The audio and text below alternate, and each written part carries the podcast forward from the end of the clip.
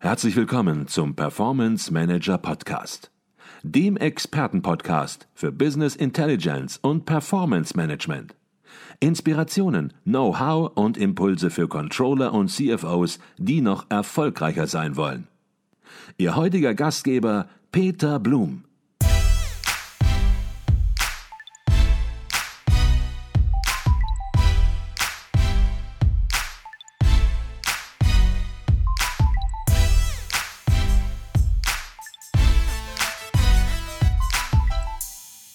Herzlich willkommen zum Performance Manager Podcast. Mein Name ist Peter Blum. Die Fachzeitschrift Controlling gehört zu den wichtigsten Zeitschriften für Fach- und Führungskräfte im Finanz- und Rechnungswesen von Unternehmen. Sie liefert jeden zweiten Monat fundierte und anwendungsorientierte Beiträge für alle Controlling-Bereiche zu allen Branchen und für unterschiedliche Unternehmensgrößen. Jede Ausgabe widmet sich einem Schwerpunktthema und damit einer besonderen Fragestellung im Controlling. Der Performance Manager Podcast und die Herausgeber der Zeitschrift liefern seit diesem Jahr hier im Podcast zeitgleich zur Veröffentlichung des jeweiligen Heftes einen ersten Überblick über den jeweiligen Themenschwerpunkt. Und unser Wunsch und Ziel ist es natürlich, damit Neugierde für die Inhalte zu wecken. Die fünfte Ausgabe des Jahres 2021 widmet sich dem Thema Business Transformation Controlling. Untertitel Den unternehmerischen Wandel wirksam unterstützen. Und ich freue mich darüber, mit Professor Dr. Ulrike Baumöl von der Universität Liechtenstein zu sprechen, einer der Mitherausgeberinnen des Magazins. Professor Baumöl hat das aktuelle Thema federführend begleitet und die Aufsätze von verschiedenen Autoren koordiniert. Doch zunächst mal herzlich willkommen bei uns im Podcast Professor Dr. Ulrike Baumöl. Herr Blum, herzlichen Dank für die Einführung und ich freue mich sehr, bei Ihnen zu sein und mit Ihnen über das Heft zu sprechen. Eine schöne Gelegenheit und vor allen Dingen natürlich auch unsere Themen ein bisschen der Hörerschaft näher bringen zu dürfen. Genau so ist es. Ich freue mich auch schon auf das Gespräch. Die erste Frage, das wissen Sie in diesem Jahr, wenn wir über das Heft Controlling sprechen, ist immer die gleiche. Das haben schon ja, fast alle Mitherausgeber in diesem Jahr beantwortet. Jetzt sind Sie noch mal an der Reihe und die Frage lautet, warum gehört aus Ihrer ganz persönlichen Sicht die Controlling zur Pflichtlektüre eines CFO oder Controllers? Ja, unsere Zielsetzung ist es, dass wir ganz aktuelle Erkenntnisse, die es im Controlling gibt, ähm, aufbereiten, dass wir vielleicht auch zu bekannten Problemstellungen neue Erkenntnisse zur Verfügung stellen. Und wir wollen das gerne nicht nur mit dem How We Did It machen, sondern eben auch neueste wissenschaftliche Erkenntnisse vorstellen und der Hörerschaft, äh, der Leserschaft in dem Fall auch näher bringen. Mhm. Und ähm, ja, ich glaube, wir können, da wir alle an der vor, vordersten Front der Entwicklung sind, auch sehr aktuell hier Beiträge leisten. Und das sind hoffentlich für die Lesenden immer spannende und relevante Beiträge. Mhm.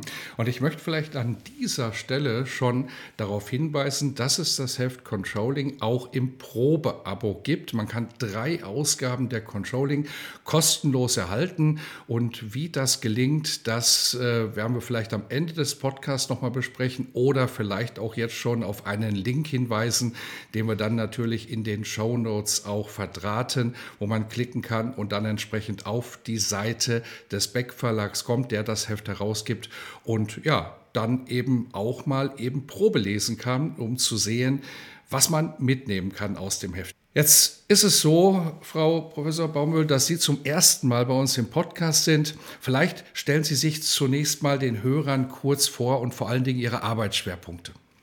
Ja, danke, das mache ich natürlich gerne. Bei der Controlling bin ich so ganz äh, klein bisschen in der Ecke der Digitalisierung, ähm, Einsatz von IT, um das Controlling zu unterstützen, aber eben auch, und das ist meine besondere Leidenschaft in der Forschung, immer wie verändern sich Organisationen durch den Einfluss von Technikinnovation, durch den Einfluss von Technologie.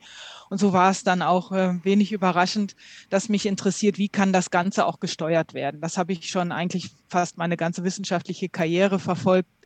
Äh, wie steuern wir eigentlich die organisationale Transformation? Und in Zeiten wie diesen ist das Thema eigentlich spannender denn je. Mhm. Jetzt lautet das Thema, ich habe es zu Anfang schon gesagt, dieser aktuellen Ausgabe Business Transformation Controlling, den unternehmerischen Wandel wirksam unterstützen. Und als ich es gelesen habe, den Untertitel insbesondere, da habe ich mich natürlich gefragt, Mensch, Veränderungen gab es doch schon immer. Natürlich zugegebenerweise die digitale Transformation, die macht es nun natürlich noch dynamischer, noch exponentieller in gewisser Weise. Aber warum widmen Sie sich gerade jetzt diesem Schwerpunkt im Heft Controlling? Ja, absolut. Sie haben es eigentlich schon angesprochen, die Dynamik, die entstanden ist durch diesen Begriff der digitalen Transformation, der Digitalisierung. Wir spüren eben eine ganz große Unsicherheit, was die aktuellen Herausforderungen sind. Und die Unternehmen fragen sich, was ist eigentlich wirklich Digitalisierung? Was ist digitale Transformation? Wo stehen wir heute? Wo wollen wir hin? Was können wir? Was können wir aber vielleicht auch nicht? Und wenn Sie sich anschauen, was alles geschrieben wird, was gesprochen wird, was in den Medien erscheint, so scheint es noch keine wirklich gute Vorgehensweise, Herangehensweise zu gehen, um diese Herausforderungen ähm, für die Unternehmen auch gut zu lösen. Und ich glaube, wir müssen da noch ein bisschen weiterdenken. Und gerade das Heft soll auch anregen, ein Stück weit out of the box zu denken. Und wir haben Themen ausgewählt, da kommen wir dann auch noch später dazu, die nicht vielleicht zum alltäglichen äh, Werkzeug und zu den alltäglichen Thematiken äh, vom Controlling gehören. Und das finde ich äh, ganz spannend, dass man auch gerade die Themen, die bei diesem doch schwierigen, herausfordernden Thema nicht immer im Fokus stehen in der täglichen Arbeit, dass die vielleicht auch wichtig sind, um die Transformation erfolgreich zu machen. Mhm. Jetzt haben Sie gerade gesagt, die Unternehmen fragen sich, was ist das überhaupt, die digitale Transformation? Das ist zunächst mal ein Schlagwort aus ganz, ganz vielen Facetten. Und da setzen Sie im Grunde genommen jetzt noch eins drauf, indem Sie von Business Transformation Controlling oder abgekürzt BTC sprechen. Ja, was verstehen Sie genau unter diesem Begriff? Ja, genau. Also Controlling steuert Veränderungen natürlich immer, das ist klar. Aber es geht schon darum, wirklich sich zu überlegen, wenn wir im aktuellen Kontext der ähm, Veränderung der Gesellschaft, der Veränderung der Institution, der Technikinnovation, wenn wir da erfolgreich das Unternehmen positionieren wollen, wie können wir das proaktiv machen? Und wir denken halt sehr stark ja immer in soziotechnischen Systemen. Und das heißt, der technische, methodische Anteil, dafür haben wir Instrumente. Das ist das, wo wir ähm, ja, uns schon auf sicherem Terrain mehr oder weniger bewegen. Aber dann haben wir noch den Sozioteil. Das heißt, der Teil der Menschen, den wir nicht mehr emergent steuern können. Und wir müssen für das gesamte System eigentlich geeignete Steuerungsansätze finden. Und hier sind ganz unterschiedliche Herangehensweisen erforderlich. Und da war da mein Ziel, ein Portfolio zu zeigen, wie das möglich sein kann. Mhm, okay.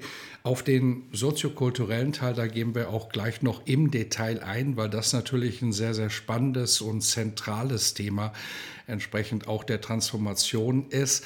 Jetzt ist es ja so, dass Digitalisierung oder digitale Transformation, wenn man es runterbricht, in Unternehmen nichts anderes ist als eine Veränderung, ein Veränderungsprozess. Und welche Rolle würden Sie dem Controlling bei der Begleitung solcher Veränderungsprozesse zusprechen? Hat sich da was verändert im Vergleich zu früher oder ist das gleich geblieben? Wurde es vielleicht noch gar nicht gelebt? Wie würden Sie es beurteilen? Ich glaube, was gleich geblieben ist, ist, ohne das Controlling geht nichts. Und das muss ich tatsächlich ein bisschen so plakativ sagen. Ich glaube, das Controlling hat eine ganz zentrale Rolle. Früher schon, aber heute auch und heute vielleicht noch ein bisschen mehr, weil das Controlling doch sich noch breiter aufstellen muss ähm, und noch ein bisschen mehr verstehen muss, was sind die Herausforderungen der Transformation, was bedeutet das für die Organisation, was bedeutet das für den Marktauftritt ähm, und auch für die ähm, Produktion beispielsweise von äh, Produkten, Dienstleistungen. Und wenn die entsprechenden Kompetenzen da sind, die richtigen Steuerungsmechanismen da sind, die Daten gut interpretiert werden, dann ist das Controlling für mich ein äh, wirklich unerlässlicher Enabler. Und genauso gut kann man sagen, wenn das Controlling nicht mitzieht, wenn die Steuerungsmechanismen nicht angepasst werden, dann kann es schon einiges verhindern. Und ich möchte das Controlling eigentlich gerne als eben dieser, diesen unerlässlichen Enabler sehen. Mhm. Und es ist aber trotzdem keine einfache Aufgabe aus dem Controlling, ja, die Dinge zu enablen. Sie sprechen im Editorial von einem Puzzle. Und dieses Puzzle ist aber etwas Besonderes, denn die Einzelteile sind aus ihrer Sicht nicht klar vorgegeben. Und selbst wenn man nun auf die einzelnen Teile schaut, dann lassen diese einzelnen Teile im Gesamtkontext im Grunde genommen nur vorher schwer erahnen, ja, wie die Gesamtsituation hinterher aussieht. Das hört sich nicht einfach an, das hört sich sogar sehr komplex an. Vielleicht können Sie Ihr Bild noch mal etwas konkretisieren, was Sie genau meinen. Ja, gerne. Also eigentlich beschreibt das ja schon die, die komplexe Realität von Veränderungsprojekten. Bei Veränderungsprojekten, vor allen Dingen in einer großen Dimension, wenn wir in die Organisation gehen, dann haben wir ganz viele Einflussfaktoren und wir wissen gar nicht immer, wie diese Einflussfaktoren wirken.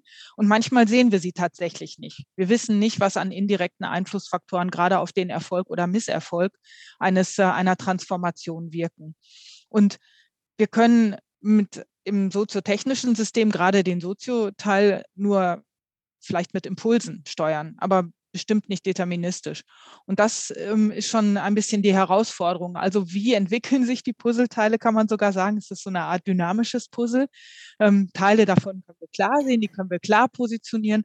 Andere Teile können wir eben gar nicht so klar sehen und positionieren. Und dann ist noch jedes Unternehmen einzigartig. Also wir müssen noch individuell schauen, wie sieht dieses Puzzle aus. Und das ist aus meiner Sicht die, der Spaß an der Sache, aber auch die große Herausforderung, weil es ist so viel Hirn, es ist so viel Kompetenz, Erfahrung, gesunder Menschenverstand erforderlich, den das ähm, Business Transformation Controlling letztendlich unterstützen muss, damit die Menschen, die das Ganze führen wollen, auch erfolgreich sein können. Mhm.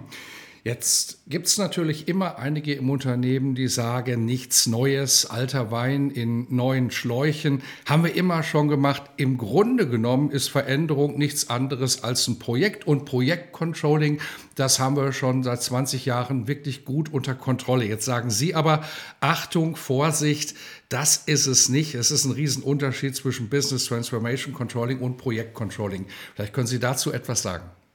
Das finde ich wirklich einen ganz, ganz wichtigen Punkt, den Sie da ansprechen. Wenn wir Projekte anschauen, dann ist das gemäß DIN immer so definiert, wir haben definierten Anfang und wir haben definiertes Ende. Und dazwischen haben wir Ressourcen und es wird Arbeit getan in einem Projekt. Aber wenn Sie Veränderungen anschauen, die fängt deutlich früher an im Unternehmen, nämlich genau in dem Moment, wo Sie das erste Mal über die Veränderung nachdenken. Sozusagen an der Kaffeemaschine. Aber eigentlich müssen wir den Schritt der Veränderung ja auch schon im Griff haben und vielleicht ein bisschen begleiten, wenn wir erfolgreich sein wollen. Und dann geht ja das Ergebnis deutlich über das Projekt hinaus, denn das Projekt arbeitet für die Linie und das Ergebnis wird in der Organisation implementiert. Und wenn die Menschen sich da wegducken und sagen, ja, danke, das ist nett, aber da machen wir nicht mit, dann ist das ganze Projekt im Prinzip nachhaltig nicht erfolgreich. Und da ist es eben auch mein Ansatz zu sagen, da müssen wir drüber hinausgehen. Wir müssen sicherstellen, dass die Organisation auch später noch, wenn das Projekt lange abgeschlossen ist, erfolgreich sein kann. Wir müssen die Menschen begleiten, wir müssen die Organisation weiter begleiten. Und deswegen ist für mich das Business Transformation Controlling fängt deutlich früher an und hört deutlich später auf, wenn es denn überhaupt aufhört. Das ist auch noch die Frage, die wir uns am Ende stellen müssen. Wie lange müssen wir denn eigentlich unsere Initiative, die Transformationsinitiative begleiten? Mhm, okay.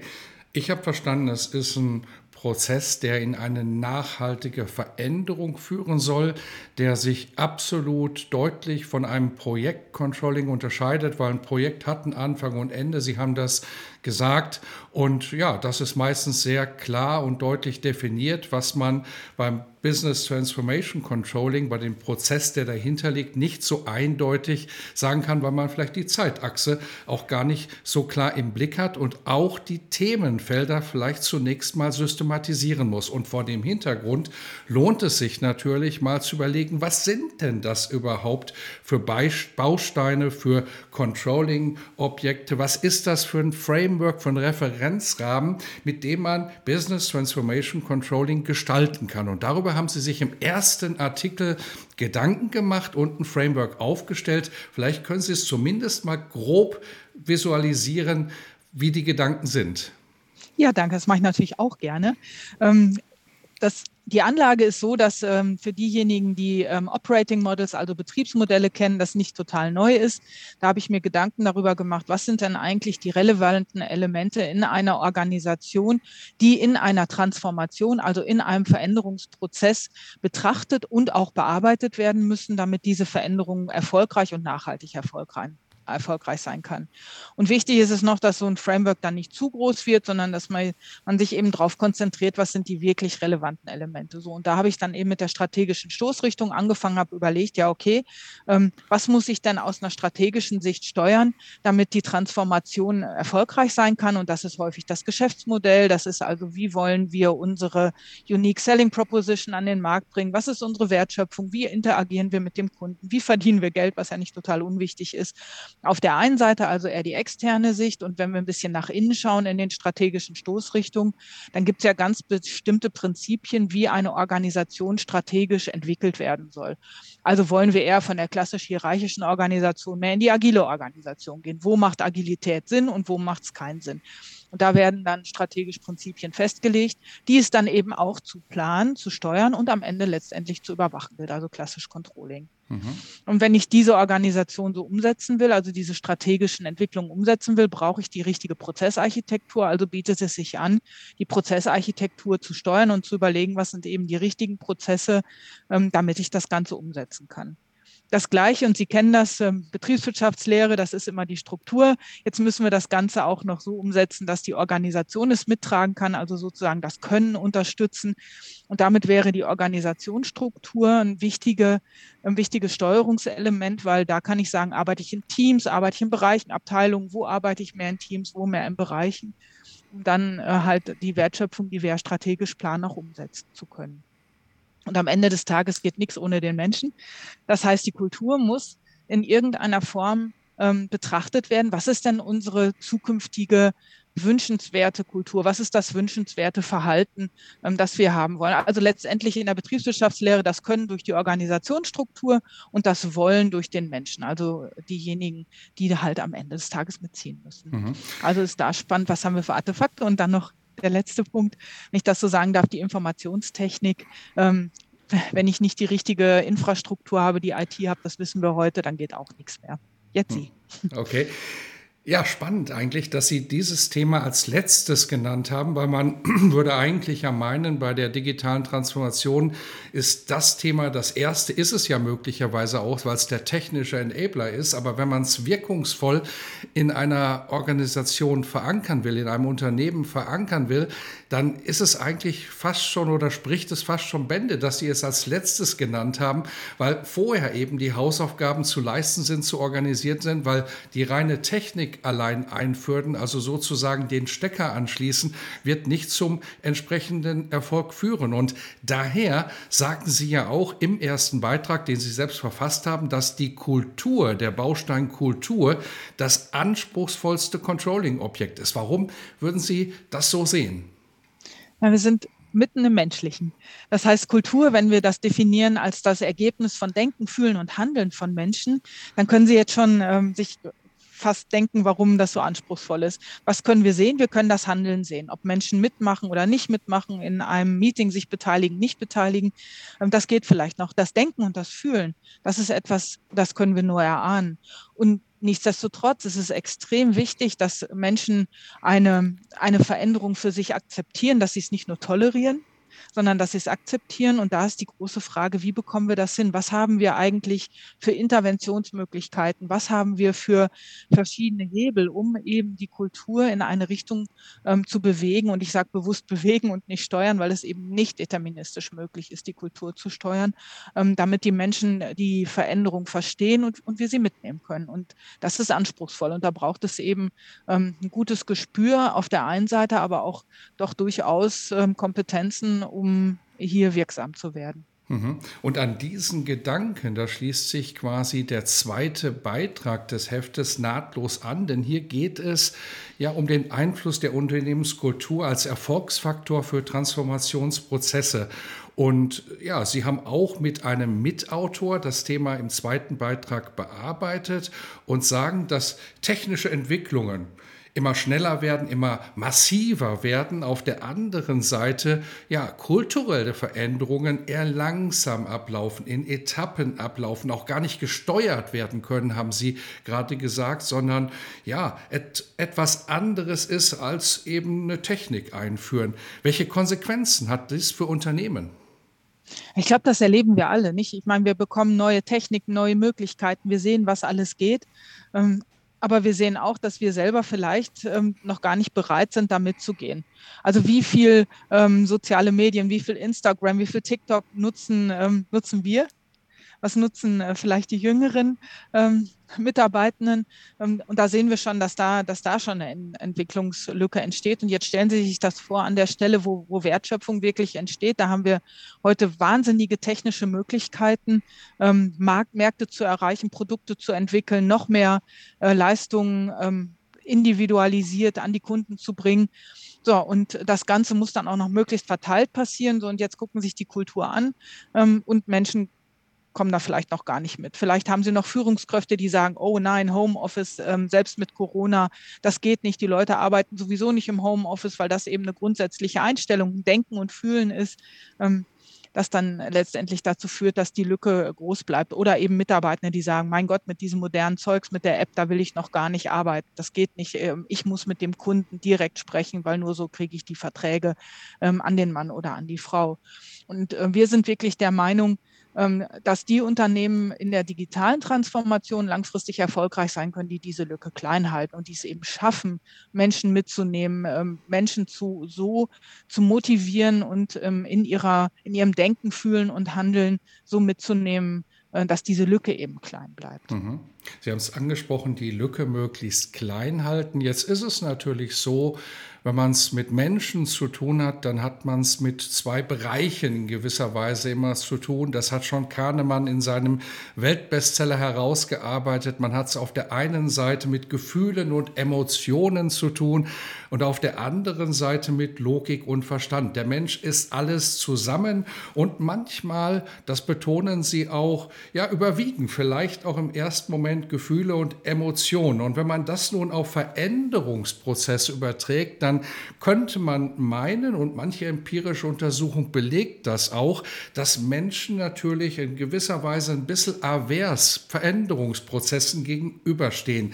Jetzt ist es auf der anderen Seite aber so, Sie haben es gerade angesprochen, nichts zu machen ist keine Option. Veränderung ist für Unternehmen ein Muss. Und von daher stellt sich die Frage, wie kann man, wenn man dies weiß, dass hier zwei Systeme sozusagen gegeneinander oder miteinander operieren, operieren? Wie kann man eben Veränderung durch Führungsverhalten ja positiv gestalten, um Veränderungen auch in gewisser Weise durchzusetzen? Ja, genau. Also wir wissen ja heute, dass das System 1, also dieses System beim Menschen, das die Emotionen steuert, ähm, das System ist, was ganz schnell ähm, reagiert. So, das heißt, eigentlich, wenn Sie schon das erste Wort, das erste Bild, der erste Satz, das erste Auftreten, wenn das das System 1 nicht gut anspricht, ist die Veränderung im Prinzip schon nur noch schwierig erfolgreich zu machen. Das heißt, als Führungskraft muss ich ganz bewusst in, in diese ersten Meetings, ähm, und das ist, wie wir gesagt haben, weit vor den ersten Projektmeetings reingehen und mit positiven Bildern, mit positiven Emotionen arbeiten, um die Menschen zuerst überhaupt erstmal neugierig zu machen und nicht sofort ähm, auf die ablehnende Seite zu bringen. Aber was machen wir? Wir sind alle rational ausgebildet. Wir gehen rein und sagen, Mensch, wenn wir hier nicht radikal was ändern, wenn wir nicht uns ganz neu aufstellen, dann werden wir den Marktanteil verlieren. Für System 1 ist es komplett unattraktiv, weil das ist eigentlich der, das Damoklesschwert, was über einem schwebt. Und da renne ich doch lieber weg als Mensch, oder? Und, und das ist vielleicht so ein bisschen der Ansatz, wo wir als, als Führungskräfte, wenn wir Veränderungen führen wollen, ein bisschen umdenken müssen. Eben nicht als erstes rational agieren, weil dieses System 2 erst später einsteigt, sondern als erstes positive Gefühle erzeugen durch entsprechende Bilder, durch die Sprache, durch das, das was wir vermitteln. Mhm. Und wenn man es noch konkreter aufs Controlling runterbricht, dann wird es im Prinzip noch schwieriger, denn Controlling lebt davon, dass man es misst. Es gab in diesem Jahr eine Sonderausgabe der Controlling, eine Kiosk-Ausgabe, wie sie genannt wird, und da ging es um Purpose. Und da war der Professor Dr. Peter Horvath war natürlich auch dabei, der hat dieses Heft begleitet und hat gesagt, Mensch, wenn wir es messen, dann ist es Controlling. Wenn wir es nicht messen, dann ist es irgendetwas. Wie misst man jetzt Unternehmenskultur? Wahrscheinlich eine Frage, die so einfach nicht zu beantworten ist, aber vielleicht können Sie ein bisschen deutlich machen, wo liegen Parallelen zu klassischen Controlling-Objekten und was macht die Messung von Unternehmenskultur so besonders? Ja, klassische Controlling-Objekte sind ja die, so wie Sie es gerade gesagt haben und Herr Horvath eben auch angesprochen hat, das ist das, was wir irgendwo quantifizieren können, was sichtbar ist, was wir greifen können und, und was wir mit Zahlen belegen können oder vielleicht mit Nutzwertanalysen, wenn Sie so wollen. Ähm, das ist, glaube ich, ähm, parallel dazu in der Kultur das, was wir im Handeln beobachten können. Das Handeln ist das, was irgendwo greifbar ist, ähm, dass, dass man auch messbar machen kann. Was natürlich nicht messbar gemacht werden kann, ist das Denken und Fühlen. Und hier brauchen wir andere Instrumente. Und hier verlassen wir dann das sichere Terrain des Controlling ähm, und, und haben selber Unsicherheit und, und vielleicht ein bisschen Veränderungsdruck. Ähm, und hier müssen wir vorgehen mit geschickten Fragebögen. Und da gibt es was. Aus der Organisationspsychologie, der Psychologie haben wir solche Instrumente. Wir haben Fragebögen, wir haben sogenannte Bilderzähltests, die ähm, halt das Denken und Fühlen ein bisschen greifbar machen und halt, äh, wenn man Experten auch zur Auswertung einsetzt, dann eben auch nutzbar macht, um in gewisser Weise zu steuern. Und wie gesagt, mit dem Begriff Steuern bin ich an der Stelle immer vorsichtig. Ne? Es mhm. ist immer ein bisschen ein Intervenieren. Und hier, glaube ich, ähm, ist das ähm, immer noch mit Unsicherheit behaftet. Jede Interpretation von etwas, das nicht offensichtlich sichtbar ist, ist schwierig. Aber ich glaube, hier haben wir einen ganz guten Weg, um, um über Profile beispielsweise ähm, und Vergleiche von Profilen, um da auch diesen Teil der Kultur etwas steuerbarer zu machen. Mhm. Und wer sich dafür interessiert, der findet in Ihrem Beitrag natürlich hierzu auch noch tiefer gehende Gedanken. Kommen wir zum dritten Beitrag. Da geht es im Grunde genommen darum, dass ein Unternehmen ja das natürlich erkennt, Mensch, da verändert sich etwas und wir müssen da auch in gewisser Weise mitmachen. Äh, ja, möchte gerne wissen, wo stehen wir überhaupt? Oder natürlich, wenn ein Unternehmen mitten in der digitalen Transformation drin ist, im Veränderungsprozess, dann möchte natürlich das Management auch vielleicht gerne wissen, Gleiche Frage, wo stehen wir und wo wollen wir denn noch weiter hin? Und dazu gibt es ja, Reifegradmodelle, die entsprechend die Messung von Reifegraden für die digitale Transformation ermöglichen sollen. Jetzt haben Sie in dem Beitrag ähm, drei Ansätze vorgestellt, drei unterschiedliche Modelle, die aber vielleicht auf einen gemeinsamen Nenner heruntergebrochen werden können, weil sie unterschiedlich differenziert sind, aber die Idee natürlich die gleiche ist. Vielleicht können Sie diesen gemeinsamen Ansatz der unterschiedlichen Modelle etwas transparenter machen. Ja, genau. Die Kollegen aus München haben dann ganz spannenden Ansatz gewählt. Die haben gesagt, na ja, Reife heißt immer, ähm, dass bestimmte Aktivitäten, die wir vornehmen, dass die eine gewisse Güte haben, dass wir also ähm, Dinge sehr gut machen können oder eben noch nicht so sehr gut. Und diese Reife von bestimmten Aktivitäten in der digitalen Transformation wollen wir messen und am Ende des Tages wollen wir damit die digitale Transformation steuerbar machen. Also das ist, glaube ich, so der kleinste gemeinsame Nenner. Und ähm, Reifegradmodelle sind ja immer da, dass man sagt, wir haben bestimmte Bereiche, die wir anschauen wollen, eben solche, die jetzt in diesem Fall für die digitale Transformation relevant sind. Und wir teilen das Ganze in bestimmte Reifegradstufen ein und versuchen so ein Profil einer Organisation hinzubekommen, um zu sehen, wo stehen wir denn eigentlich, wenn wir den Erfolg einer digitalen Transformation abschätzen wollen. Mhm, okay. Jetzt ist es so, wenn man sich die Reifegradmodelle anguckt, dann ist selbst das einfachste vorgestellte Modell nicht ganz einfach. Und natürlich, das kann man alles noch komplexer machen. Und das letzte Modell, was vorgestellt worden ist im Beitrag, hat schon eine gewisse deutliche Komplexität. Und ich habe mich gefragt, Mensch, wenn man das nun in die Praxis überträgt, da gibt es nicht ein 20-köpfiges Team, das sich nur mit dem Thema Messung von Reifegraden der digitalen Transformation beschäftigen kann. Wie kann man das Thema praktisch angehen? Weil auch hier gilt sicherlich, etwas zu tun, eher wenig zu tun, ist besser als nichts zu tun. Was wäre Ihre Empfehlung an der Stelle? Also als allererstes würde ich den Leitsatz bringen, das Instrument muss dem Menschen dienen und muss dem Ziel dienen.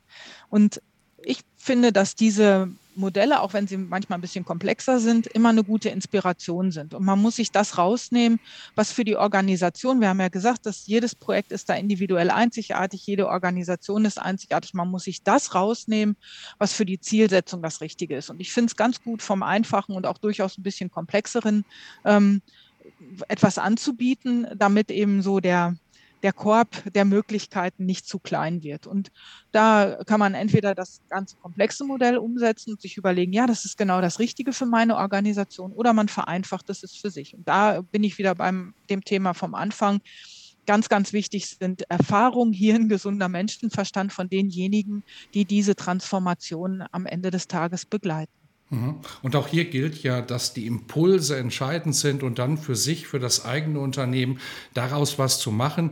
Und das ist ja auch die Idee des Beitrags und die Autoren sagen auch selbst, Mensch, hier muss man schon ganz genau hingucken. Wir wissen, dass die Dinge komplex sind, aber wir wollten hier einfach mal drei verschiedene Ansätze vorstellen und die sollten ja eben auch ein bisschen unterschiedlich in der Komplexität sein. Der vierte Beitrag der Zeitschrift Controlling diesmal beschäftigt sich mit einem ja, Aspekt, der schon etwas länger Thema ist, nämlich dem Thema Agilität, Corporate Agility, ist in englischer Sprache verfasst.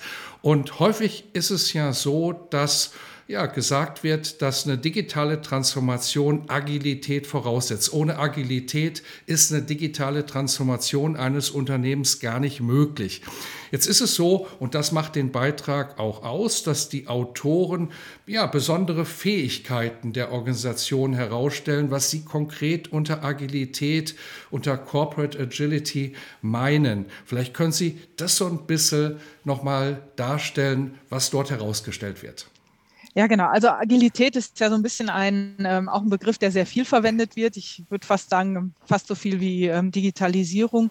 Und am Ende des Tages muss man sich auch schon fragen, was heißt Agilität? Und Agilität heißt eigentlich nichts anderes als die Organisation muss ein Stück weit beweglich sein und ein Stück weit in der Lage sein, sich eben an Veränderungen anzupassen. Und das ist auch insofern eigentlich nichts Neues. Das muss eine Organisation schon immer sein. Das, was jetzt spannend ist, und das haben Sie auch schon gesagt, in der Komplexität des Umfelds und der Herausforderung muss eben Struktur geschaffen werden. Und das machen solche digitalen Reifegradmodelle und das macht eben so ein Agility Navigator, nämlich zu sagen, was sind die Strukturen, was sind die Bereiche in der Organisation, die wir anschauen müssen, damit eben diese Beweglichkeit erzeugt wird und in diesen Bereichen, was sind die entsprechenden Fähigkeiten.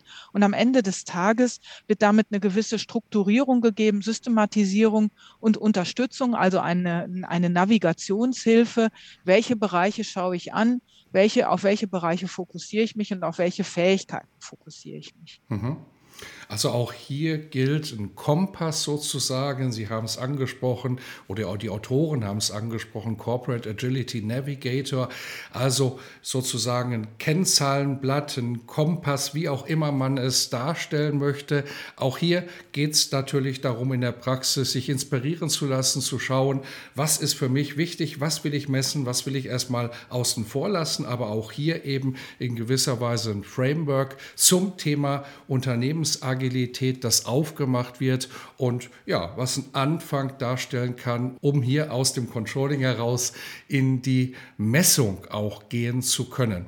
Der fünfte Beitrag, den fand ich auch sehr interessant diesmal, weil man zunächst denkt, Mensch, hier kommt nichts Neues. Es geht um das Rollenbild des Controlling, es geht um Controller-Kompetenzen und es geht darum, dass man sagt, ja, Natürlich ist auch das Controlling von der digitalen Transformation selbst als Organisationseinheit betroffen. Aber dann wurde es sehr, sehr spannend im Beitrag, weil jetzt wird sehr konkret nochmal dargestellt, was denn die Unterschiede sind vom traditionellen Controllerbild hin zum Digital Controller und dass hier ganz unterschiedliche Skillprofile praktisch hinterliegen. Was unterscheidet diese beiden Skillprofile laut den Autoren? Ja, genau. Das ist auch ein ganz, ganz spannendes Thema, finde ich. Und das treibt uns ja auch schon lange um. Es gab ja auch mal diese Ausgabe Controlling ohne Controller, ähm, wo wir das ein bisschen provokativ auch ähm, ins Schaufenster gestellt haben. Und ähm, hier, glaube ich, ist, der, ist die ganz zentrale Botschaft, dass das Controlling auf den bekannten Fähigkeiten aufbauen muss, also die bitte um Gottes Willen nicht verlieren darf, aber sich eben ein Stück weit auch neu orientieren muss und sagen muss, wir müssen noch mehr verstehen, was sind die Marktmechanismen, wir müssen noch mehr verstehen, wie funktioniert unser Geschäftsmodell, damit die Daten, die kommen, und die sind ja deutlich breiter noch, das ist ja nicht mehr nur Excel und äh, Transaktionsdaten, sondern wir sprechen ja heute von Big Data und wir haben andere Methoden, um diese Daten auszuwerten, wir können andere Schlussfolgerungen ziehen Und das zu interpretieren und hier gute Entscheidungsunterstützung zu geben, das fordert doch von, den, von der heutigen Controlling-Funktion etwas mehr. Und wir glauben auch, dass heute die Controlling-Funktion eher von verschiedenen Profilen auch äh, gestaltet wird, dass es also nicht mehr nur den Controller oder die Controllerin gibt, sondern dass es eher ein Team gibt mit unterschiedlichen Fähigkeiten, die zusammenwirken. Und da kommen dann auch solche Dinge äh, vor, wie Sie in diesem ähm, Kompetenzprofil, was Sie angesprochen haben, sehen, nämlich Teamfähigkeit, um in eben einem interdisziplinären Team auch erfolgreich wirken zu können. Mhm.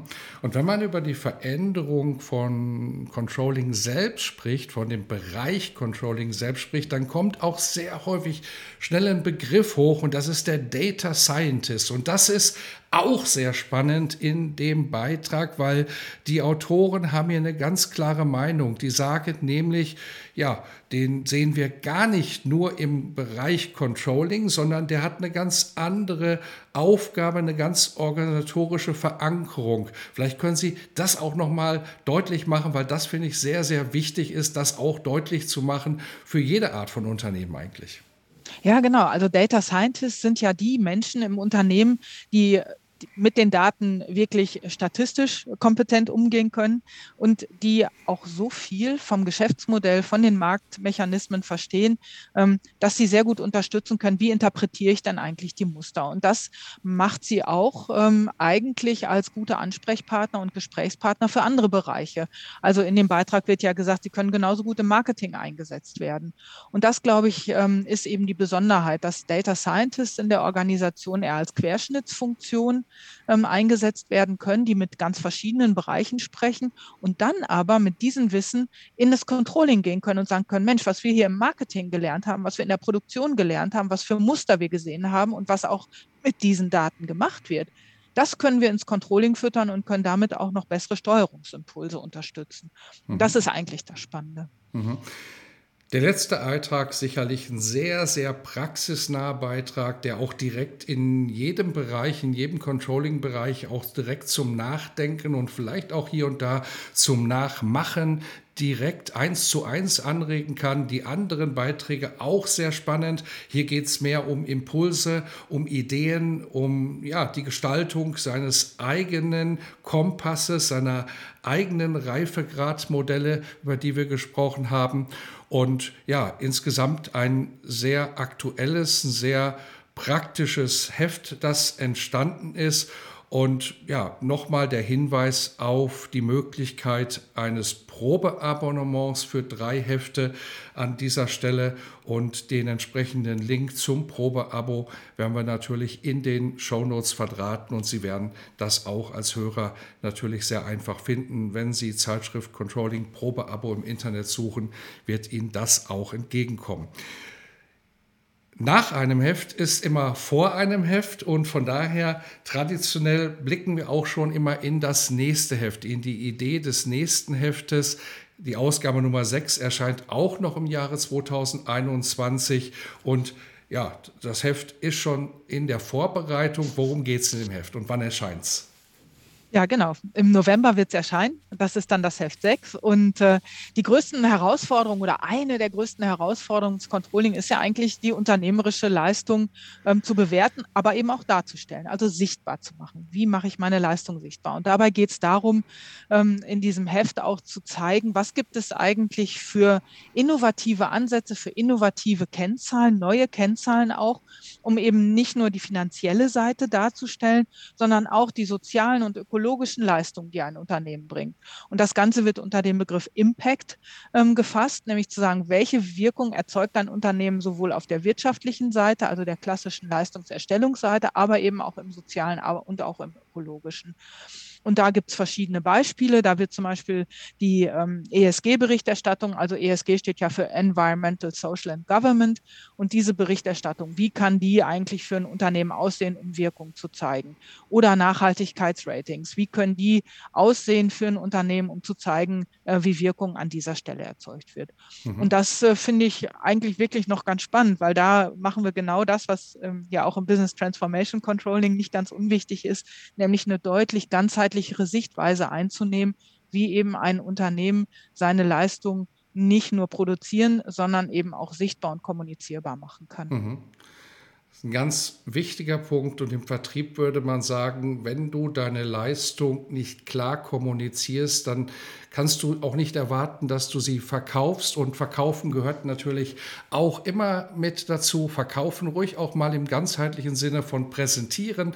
Denn wenn man etwas macht, dann glaube ich, ist es eine sehr sinnvolle Idee, dem Umfeld dies deutlich zu machen, zumindest aber mal der Controller-Community, um dort entsprechend dann entsprechend Ideen auch herausziehen zu können.